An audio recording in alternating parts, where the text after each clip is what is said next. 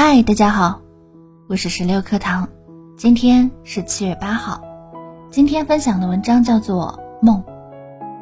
去年我给下西里西亚交易所发了份通告，说我收集梦，但很快我便大失所望，因为人们都试图将梦卖给我。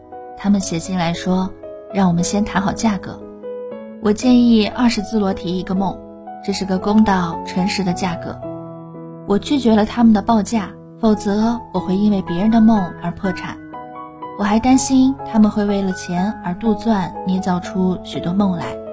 从本质来说，梦跟钱是没有任何共同之处的。不过，我在网络上找到一个网页，人们在那里自发写满了自己的梦，不要钱。每天早上，那里都会出现新的页面，用的是不同的语言。他们为了别的人，为了操各种语言的外国人而记录下自己的梦。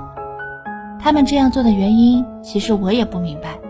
也许是由于讲述自己的梦的愿望像饥饿一样需求迫切。也许对于某些人来说，甚至比饥饿时的需求还要更为迫切。那些人还在早餐之前，一觉醒来就立刻打开电脑，写道：“我梦见。”后来我也壮起胆子，在那儿写点小梦，那全是微不足道的小梦。这是我为了有权阅读别人的那些梦而为自己准备的入场券。一大早就打开电脑世界的大门，逐渐成了我的习惯。冬天早上，当外面还是漆黑一片，厨房里刚煮上咖啡；夏天清晨，当窗口洒满阳光，过道通向阳台的门大敞着。而两条母狗也刚从自己的领地巡视归来。这时候，我总是在电脑前用功。如果有规律的这样做下去，如果每天早上认真阅读几十个甚至几百个别人的梦，就容易发现他们彼此之间总有某种相似之处。我早就想过，别人是否也看出了这一点？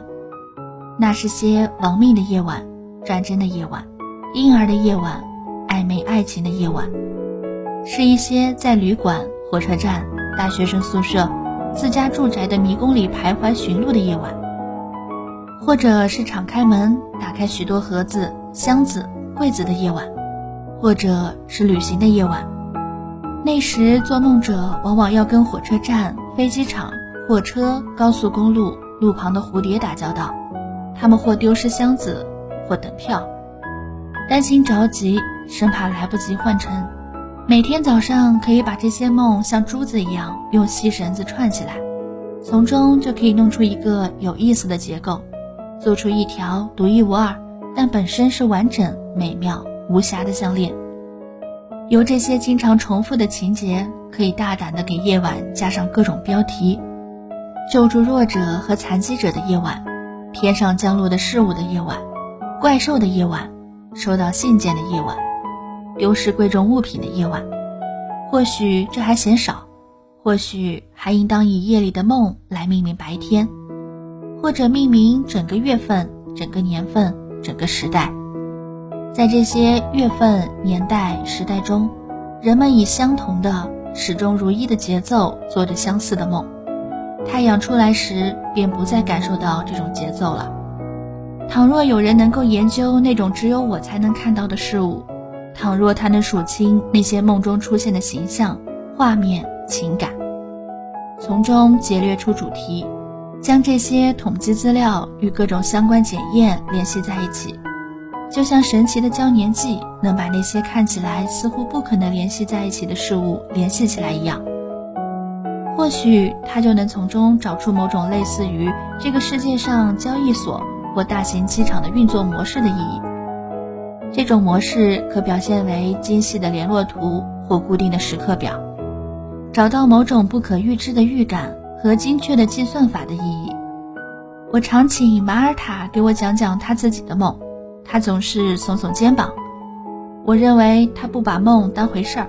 我心想，哪怕他夜里做梦，他也不会让梦留在自己的记忆中，他会抹掉那些梦。如同从自己印有大草莓图案的漆布上抹掉泼在上面的牛奶一样，他拧干了抹布，给自己低矮的厨房通风，他的目光停留在天竺葵上，将它们的叶子放在手指上揉搓，而那又酸又涩的气味总能压住房里他在那儿发生的任何事儿。若能了解马尔塔的哪怕是一个梦，付出多少我都在所不惜。但是马尔塔却常常讲别人的梦，我从来没有问过他，他是从哪里知道的？或许他杜撰了那些梦。如同他编造自己的那些故事一样，他利用别人的梦，一如他利用别人的头发编假发。